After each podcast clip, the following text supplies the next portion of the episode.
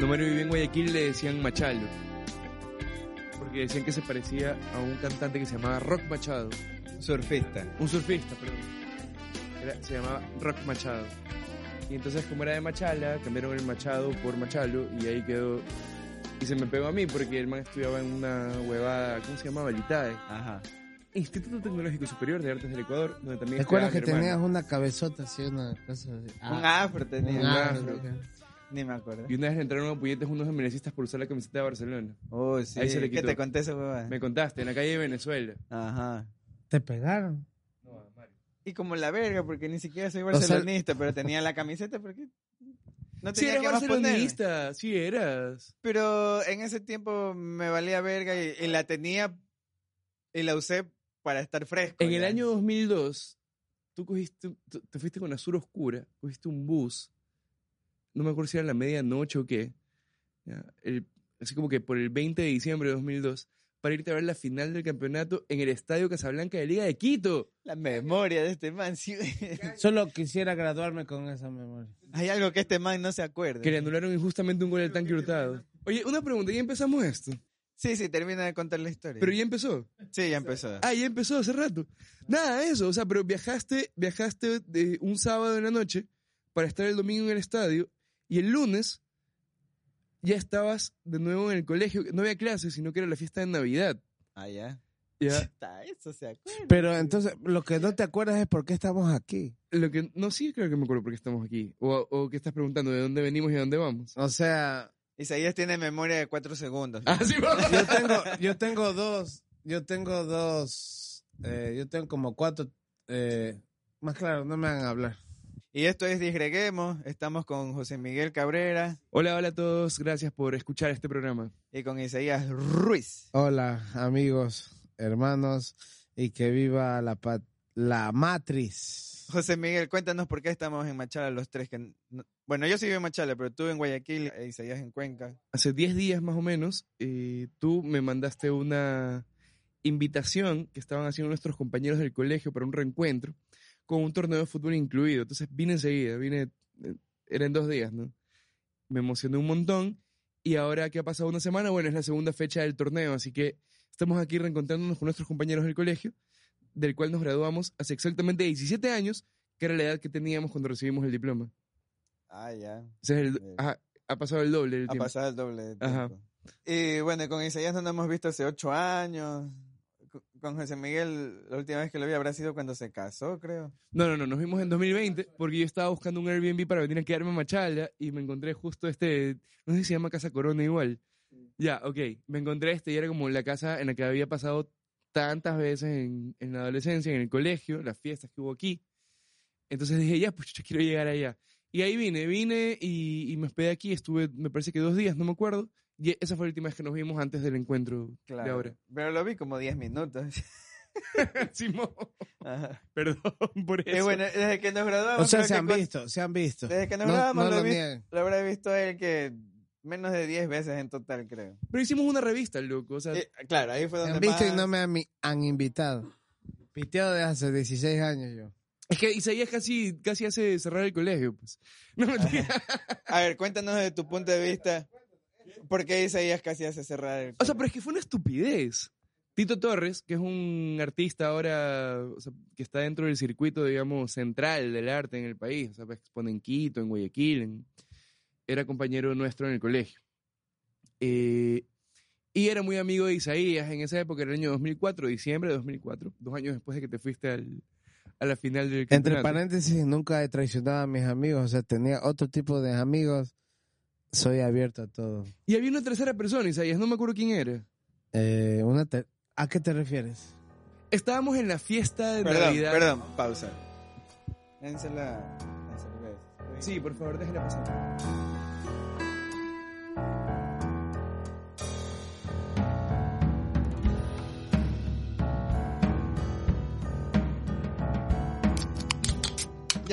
Entonces, este, había este tercer personaje que no nos acordamos. Que no nos acordamos, este, habían puesto tres carteles, pero era la fiesta de Navidad del colegio. O sea, yo no sabía que eso estaba pasando, yo estaba bailando en el, en el salón ese de usos múltiples, no sé cómo, no me acuerdo cómo se llamaba, tenía un nombre. Y salíamos de ahí y estábamos volviendo los cursos. La gente sin el uniforme, con ropa de, de calle. Y estaba Isaías con Tito y otra persona que no me acuerdo quién era. Tenían tres carteles, o sea, los tres carteles más inofensivos de la historia. Uno decía, en un baile de Navidad, en un baile de Navidad, sí. previo a la Navidad. Ajá, que decía, eh, uno decía, la Navidad es igual a consumismo. Ya. El otro decía, es mejor tener el pelo libre que la libertad con fijador. Porque en el colegio nos mandaban a cortar el pelo. Ajá, no, no, no podíamos tener el pelo largo. Tenías un pelito por ahí, ya, vaya a cortarse. Ajá, ¿te acuerdas? Tú te rapaste mate una vez. y- A mí me gusta Madonna. Y había un tercer cartel que tampoco recuerdo, pero no era, no era como lo central. Sí, y la gente ya estaba llegando, volviendo al curso para coger sus cosas e irse a la casa. Y los carteles ellos los tenían en las manos, ¿qué? ¿O pe- estaban pegados? Los habían pegado en el bar de la señora Bélgica, el único bar que yo he conocido que venden no salchipapas, sino salchiyucas, porque eran yucas fritas. Sí, y los tenían pegados en el bar. Y llegaron estas personas, eh, lo- llegó la rectora, el vicerrector, a retarlos, o sea, a, a llamarles la atención, a querer disciplinarlos, porque tenían unos carteles ahí pegados, nada más. ¿Ya? Y el primer argumento fue, esto es propiedad del colegio, el bar, ¿no? Se- Retírenlo. Entonces Isaías y Tito lo que hicieron fue, está bien, los vamos a sacar, pero los vamos a sostener nosotros, porque nuestros cuerpos son nuestra propiedad. Ah, ya, está ¿De bien. dónde aprendimos eso? Buen argumento. Yo no sé dónde aprendí eso. los estaban sosteniendo, ¿sí? Y na- nadie se había dado cuenta de nada, pero ya cuando vieron que, que se estaban peleando con, con las autoridades, entonces la gente empezó a hacer un corro alrededor, ¿sí? Y se hizo gigante eso, se hizo gigante, o sea, se, se hizo un problemón que si hubieran dejado el cartel pegado no hubiera pasado nada, ¿no? Ajá, claro. El, el efecto Barbara Streisand que llaman. ¿Tú sí has escuchado de eso? Eh, no, pero cuéntamelo. Barbara Streisand eh, se dio cuenta que en el internet, en Google Maps o algo así, sabía poder ver una foto de su casa, ¿no? Y ella pidió que retiren la foto de su casa. Y al hacer ese, ella esa llamada de atención, todo el mundo prestó atención a la casa de la man y todo el mundo empezó a googlear la casa de la man que nadie lo hubiera hecho si ella no hubiera hecho esa petición. En efecto. Entonces ese le llaman el efecto Barbara Streisand. Claro, en efecto, en efecto. Ese fue el efecto Barbara Streisand lo que estaba pasando ahí. Y yo recuerdo bien, eh, estaba lejos, no, no estaba viendo, escuchando lo que decían, pero sí recuerdo que no estaba la inspectora general, la Madonna, que en paz descanse, eh, que después se lamentaba porque ella decía que iba, iba a manejar mejor la situación, ¿no? Pero, pero recuerdo a la rectora irse y decir a ese joven, y lo estaba apuntando Isaías, no lo quiero el próximo año en el colegio. Y así pasó. O sea, sí lo dejaron terminar el año lectivo. Faltaban tres meses. No, que tres meses, faltaba un mes, ya estábamos en Ah, diciembre. claro, claro, ya estábamos en Navidad. Lo a priori, como decía la profesora, ¿te acuerdas? Germania Vivanco. la profesora de Economía y Sociología. El modus vivendus. El mo- ¿Te acuerdas? Ah, eso- Dice que tiene memoria fotográfica. Eso no se acuerda. No, claro que me acuerdo. Ella decía mo- mo- modus vivendus, pero es modus vivendi. Esa es la forma correcta. Entonces la man era una sabionda.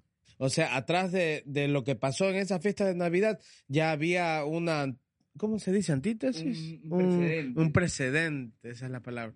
Eh, primeramente, a mí no me gustaba que me jodan con el pelo largo. A mí tampoco. Ah, y, y simplemente cuando me molestaban con esas cosas, o me ponía amargado, o simplemente a veces no entraba a clases. Y aparte que tenía también, cada persona tiene sus cosas.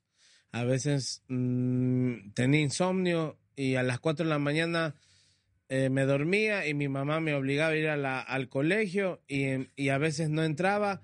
Y por el lado donde nos vendían las empanadas de boa, por ese ladito yo me trepaba y me quedaba y me ponía y me quedaba dormido atrás de la garita, de una garita que ta- estaba en la derecha de ese colegio, del colegio Marcelaniao.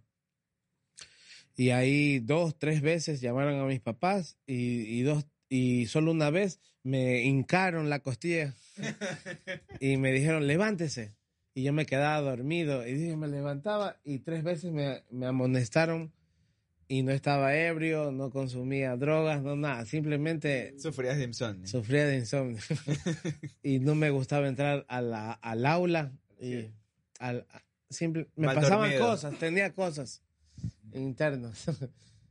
y era como que, no sé si era culpa de los libros, de lo que leía, yo qué sabré.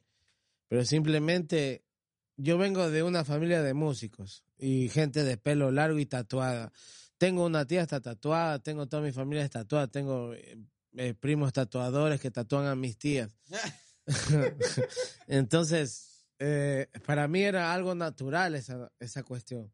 Entonces yo simplemente seguí la normalidad de mi cultura o mi identidad. Entonces, como que no entendía que estaba haciendo algo malo. Simplemente cuando al momento que me dejaba el pelo largo me empezaban a molestar, me daba rabia y a mí y yo tenía pues una visión. Y ahí dentro de esa visión del rock and roll, como ustedes saben que es el género, encontré a un punky que me mostró otro tipo de género, otra rama del rock and roll y me enamoré pues también de esa rama del rock and roll. Entonces empecé a entender otras cosas. Entonces ahí estaba el Tito Torres. Saludos a Tito. Saludos, Saludos a, a Tito, y a todo el mundo. Eh, me quise, eh, no entendía. Simplemente me dio rabia y me rapé. Y después el Tito, ¿te dejaste rapar? ¿Te dejaste rapar? Yo les, yo les cortara la luz. la luz, ¿dónde Ahí queda, ahí está, ahí, el, ahí está esa, ese cajetín, ahí está la luz. Tú solo cortas esos cables y se quedan sin luz dos semanas el colegio y el Tito Torres estaba cabreado. Había, había descubierto el punk. Y, y el punk simplemente ahí, por ahí es el camino, por ahí vaya con su, vaya destrozando el sistema y está bien, que esa madera se, se rasgue. Y le habían mandado a hacer un discurso. El minuto cívico, los profesores te ponen un tema. Entonces al man justo le había tocado sobre el día, el día de la bandera, que era el 31 de octubre. 6 de septiembre. Ya, 26 de septiembre, pero el 31 algo así lo medio lo celebra.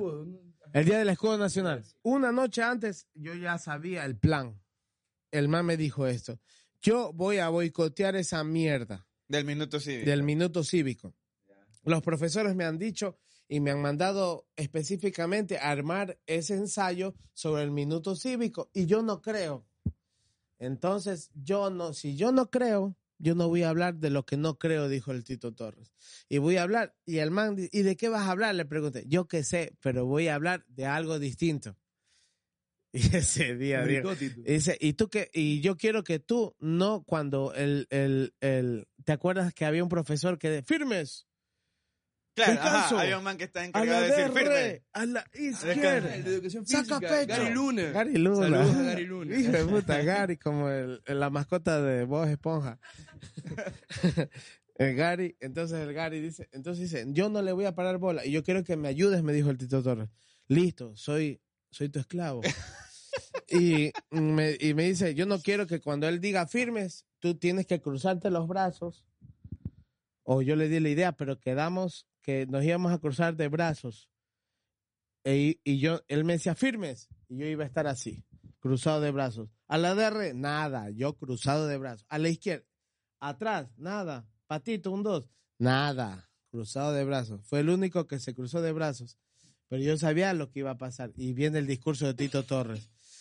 Dijo que en contra, que la bandera y que la patria no es nada y que el escudo nacional, bueno, o que sí es, yo no entendí, pero la nota es que no voy a celebrar el Halloween, dijo. Ah, que el 31 de octubre es el día de- del Dijo escudo y mil no de Halloween. pero cero Halloween. Pero además nos gritó, nos, nos dijo como que ustedes no están escuchando esta huevada, no sé qué. Y él tenía razón, porque ese fue el rato en el que yo realmente empecé a escuchar eso, porque en los medios cívicos yo iba a estar parado. Y por eso lo, lo, lo trataban de eso, o sea, está loco, yo qué sé. Pero simplemente fue un rechazo punky, valedero.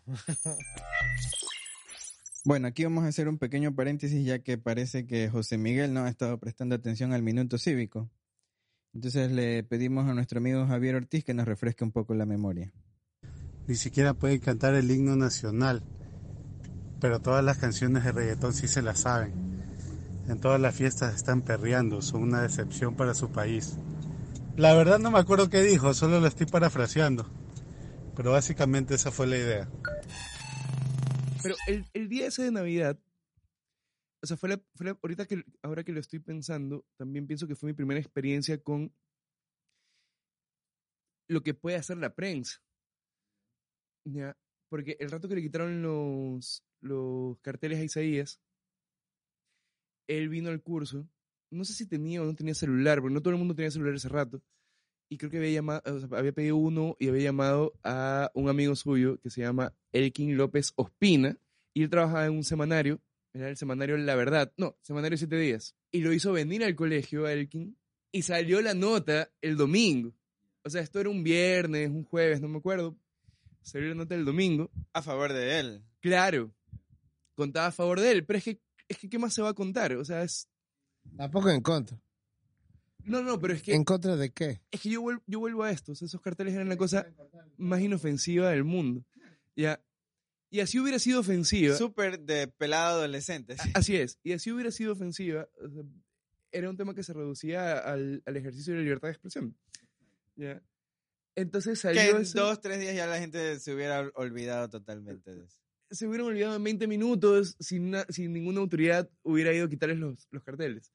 Porque, porque los compañeros no estaban pensando en eso. Yo no estaba pensando en eso. O sea, yo que, que era, o sea, Isaías era uno de mis mejores amigos en el colegio. No sé todavía. ¿Qué? Ah, ah, ya. Nos estamos redescubriendo, amigo.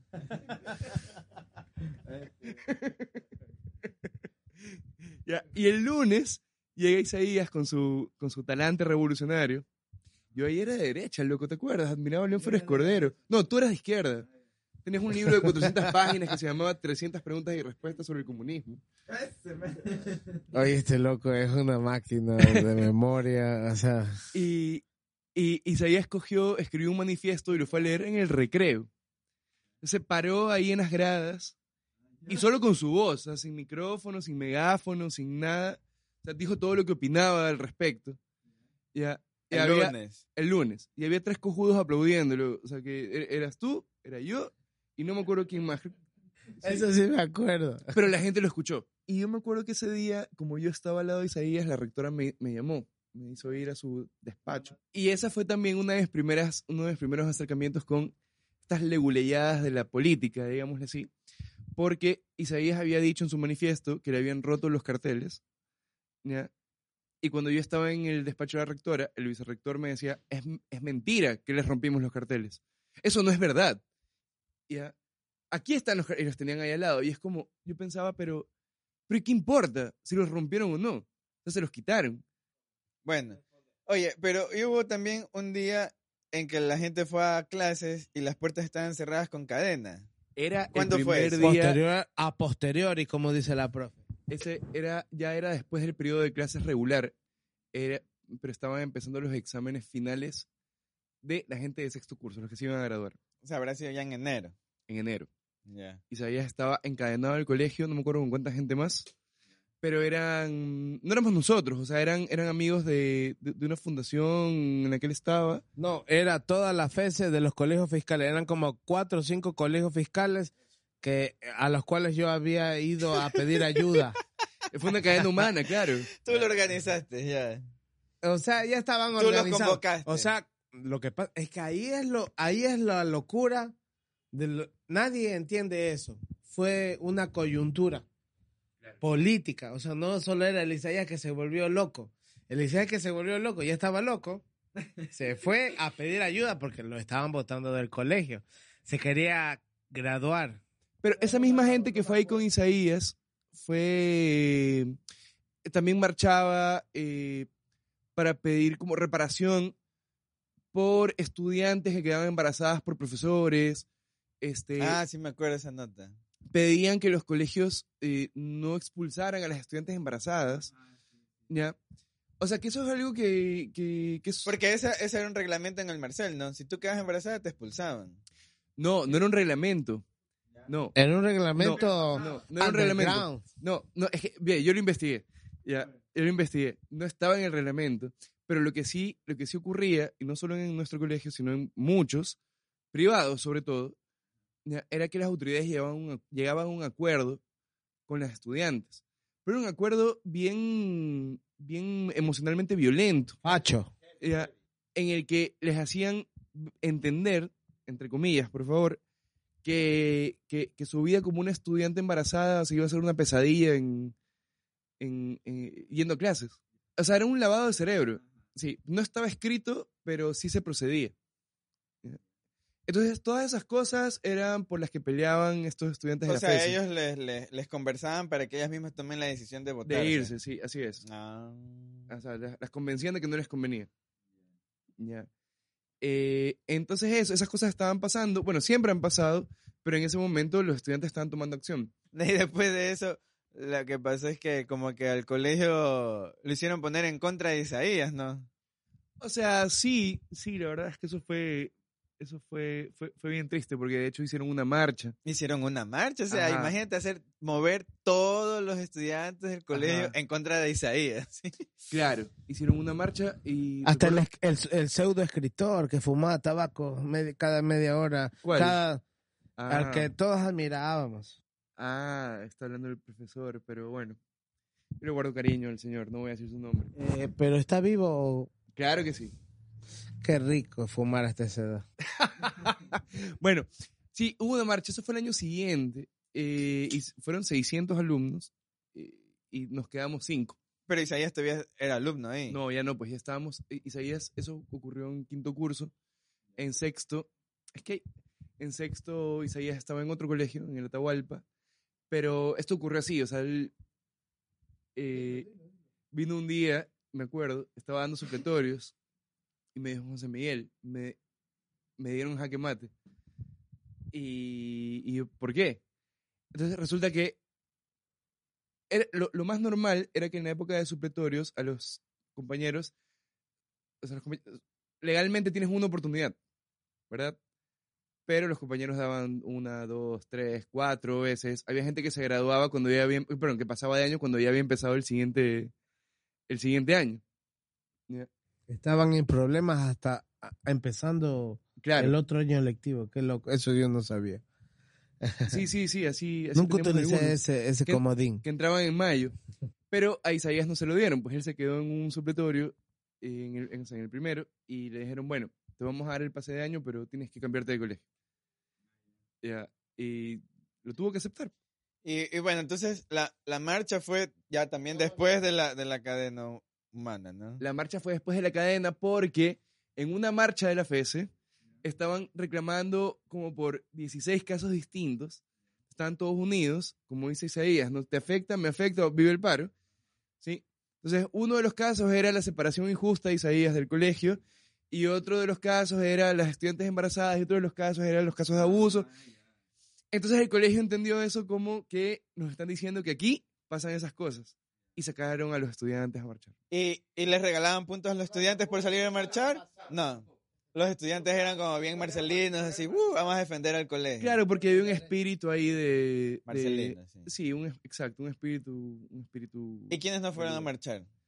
Nos fuimos cinco personas, o sea, me acuerdo que estabas tú, estaba yo, estaba Samantha Correia, Samantha, ¿dónde estás? Te saludamos. pero, pero por si acaso ese sentimiento era mezclado, ¿no? Porque la gente que fue a marchar era, yo no quiero ir a clases, pero tampoco me quiero quedar encerrado en el colegio como la verga, sin hacer nada.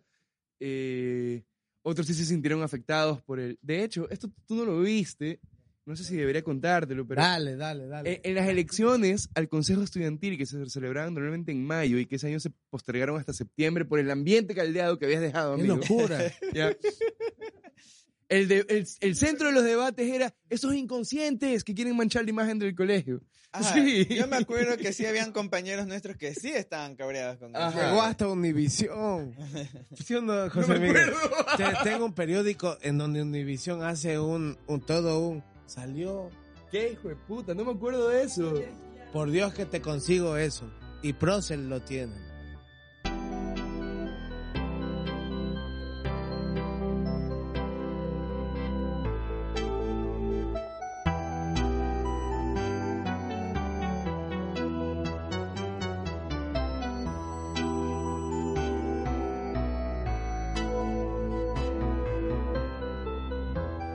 No, mentira. Vamos a, a terminar, porque no hemos terminado la historia de Marcelo Añado. No, ya, ya Ya, pasamos. ya eh, pasamos. Ya No, no, cerramos no. el Él capítulo. sabe Ya, que es ya pasamos, ¿sabes hace cuánto? Hace introducción, 17 desarrollo y años. conclusión. Vamos en el desarrollo medio cuarta parte Eso- hasta el final. Eso es lo que tú decías de la dialéctica, tesis, antítesis y síntesis. Por eso. Hicimos la síntesis, amigo. Ahora hagamos la fotosíntesis. Este, No me hagas, estoy borracho, no me hagas. Ya estamos en el bloque 2 ya. La síntesis. yo creo que ya lo sea, ¿qué contamos. quieres que resuma? Lo que pasa es que yo creo que ya lo contamos como que- con bastantes detalles. Como nunca se había contado, ni siquiera en el semanario siete días, porque no alcanzaba la página. Entonces, Hablemos de Y tras hechos, cámara. y los hechos a posteriori. y los hechos a posteriori. Y el, y, y Bueno, hablemos de la hora, hablemos de y la el hora. precio de, de esa empanada de boa. Ya no existe Y lo que diario. uno. 25 centavos. ¿Y ahora cuánto 25 cuesta? valdría. No sé, pero ya no venden, porque no sé si se acuerdan que antes en el colegio había una, unas rejas. Ya, ya no hay. Hay unas paredes de No se tres, puede ver hacia afuera, no se puede ver hacia afuera. y te voy a contar un, un dato Ajá. que nadie, fuera de esto, o sea, para, para romper el hielo. ¿Te acuerdas que el encebollado en las brisas ahí había un- una carretilla de encebollados? Claro. Que harto aceite así, Por el grande, rico, sí. tostadito, rico. Ujú. Ya, pues, a mí se me quedó esa, esa, esa idea emocional, esa cosa tan hermosa que es el encebollado. a mí Eh, también. Fue la primera vez que probé ahí. Ya, pues me fui a Cuenca a vivir.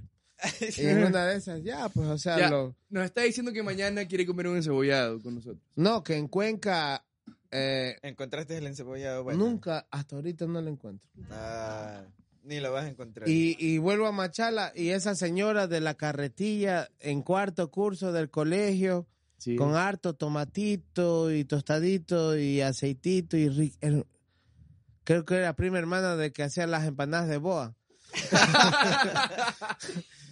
y nunca volví a encontrar ese sabor. Oye, la- Entonces, a mí me, a mí me tildan de comedor de seco de pollo y odiador del encebollado cuencano.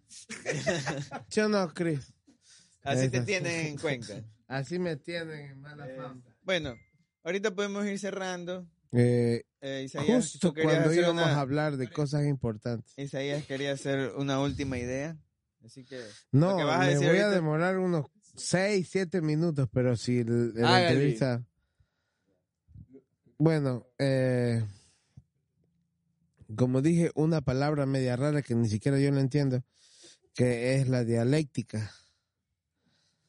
Y de alguna forma, eh, de lo que hemos hablado, hay muchas cosas que quedan sueltas del por qué un personaje hace retumbar o hace o, o repercute 10 años después, 10, 15 años después y, y siguen acor- y, y seguimos acordándonos de un de un evento. de- Hay una cosa bien rara en eso. Eh, sí sabes que después de esa cosa que pasó con el Marcelo Añado, eh, se, se hubo todo un proceso para que los los códigos internos de cada colegio se estandaricen a nivel nacional en el sentido en donde nadie te puede joder por tu pelo largo. Y eso fue una conquista social. Si lo que hicimos no fue una conquista social, entonces denme 10 10 mm, más, no sé. ¡Ti! Más. Y lo otro es que no saben que los que protestaron fueron dos músicos. ya. ¿Quién? Eh, el Tito Torres. Ah, es músico. Ah, es eh, DJ, tiene full bandas, tiene designers, que es una, un proyecto eh, noise que, que justamente este sábado va a, va a presentarlo en Cuenca, es a nivel nacional un referente. Y, y, y el quien, y quien les habla, o sea, hemos estado posterior a toda esa protesta y ese conflicto, me largué de Machala, de alguna, de, el corazón es muy grande y no solo se lo puede explicar como hablando del mapa mundi en 2D, o sea, eh, es más complejo. Entonces, eh, nos fui, largamos de Machala, nos largamos del sur para introducirnos más en el sur. y, y fuimos músicos y teníamos algo que decir. Eh, llevamos como casi 15 años haciendo música inédita. Tito, Tito era el DJ de la fiesta de clausura de la FIL Quito 2021, eso me acuerdo. Ahí estuvimos. Fue una locura. Justo ahorita me está escribiendo. ¿Por qué, dice, que te, por qué dice que te vendiste? Cuént- Cuéntanos bien. Porque viniste al reencuentro del colegio. Sí. Ese, man. O sea, Ah. Tito sí tiene un resentimiento más fuerte, Ah. ¿no? ¿Tú qué crees que fue fácil venir? Que mis amigos me cuenten. No, yo no creo que fue fácil. Igual pero- la Cris, que estábamos conversando. Igual aquí estábamos nosotros. hablar. Pero le estaba comentando a mi amiga Cris de, de, que, de que no quería venir. Y, lo, y la- el único motivo era verlos a ustedes dos. Igual, es Pero, justo lo que te iba a decir. pero cuando llegué y vi a toda esa gente que no había visto más de 16 años, era como que se me vino toda la mente así. Pero te recibieron El ser ¿ah? humano es medio complejo. O sea, el ser humano es medio complejo. Creo que generalicé el, el, el miedo. Pero, pero te recibieron bien. Nadie Me- se portó mal. Nada, o sea, me amaron. Y yo los amé. Muy bien. Muy bien, yo creo que con eso podemos cerrar. Ha sido un capítulo chévere, me gustó que hemos recordado todo eso y, y se haya puesto a la luz no, la historia de Isaías ya contada por él mismo y, y desde la perspectiva mía y de José Miguel. Y no sé, pues de pronto y este capítulo lo escuchan nuestros compañeros del cole, ¿no? O sea, se los pasamos por ahí, el que tenga la curiosidad. El título de- del capítulo le pongo ¿Por qué lo votaron del colegio Isaías? Por guapo. Sí, totalmente. Muy Estoy de acuerdo. Muy por guapo. pelo largo. Muy guapo. Guapo de Que. Andrea, Yo, yo creo que que saco de Andrea conclusión. lo diga. yo creo que Y que conste que, que, que Isaías todavía tiene el pelo largo. Contar que no diga el apellido. No. Yo lo que saco de conclusión es que es mejor tener el pelo libre que la libertad con fijador. Gracias. Gracias. Y síganos en las redes y eh, disgreguemos en Instagram a José Miguel. Figura literaria en Instagram y Twitter. Y Isaías, tú tienes Twitter. Tengo eh, Tic Dial, soy una productora eh, que no tiene que no tiene dirección exacta, pero sí tiene un canal de YouTube. Tic ¿Dónde Dial. te encontramos? Tic T Dial. I C D I A L. Muy bien, con Significa C. tic nervioso con una señal de radio, o sea, la sobredosis. Ya. Y lo dejamos con una canción de Suchos del Vado producida por Isaías. ¿Sí hay? No, pero hay Isa Ruiz producida por Isa Ruiz. Ya. ¿Qué Tu, canción? lu- eh, tu luna. A ver, ¿la vas a cantar o la quieres que la cante o mejor pones play? Mejor pongo play. Sí. Ya. Dale. Pitlas.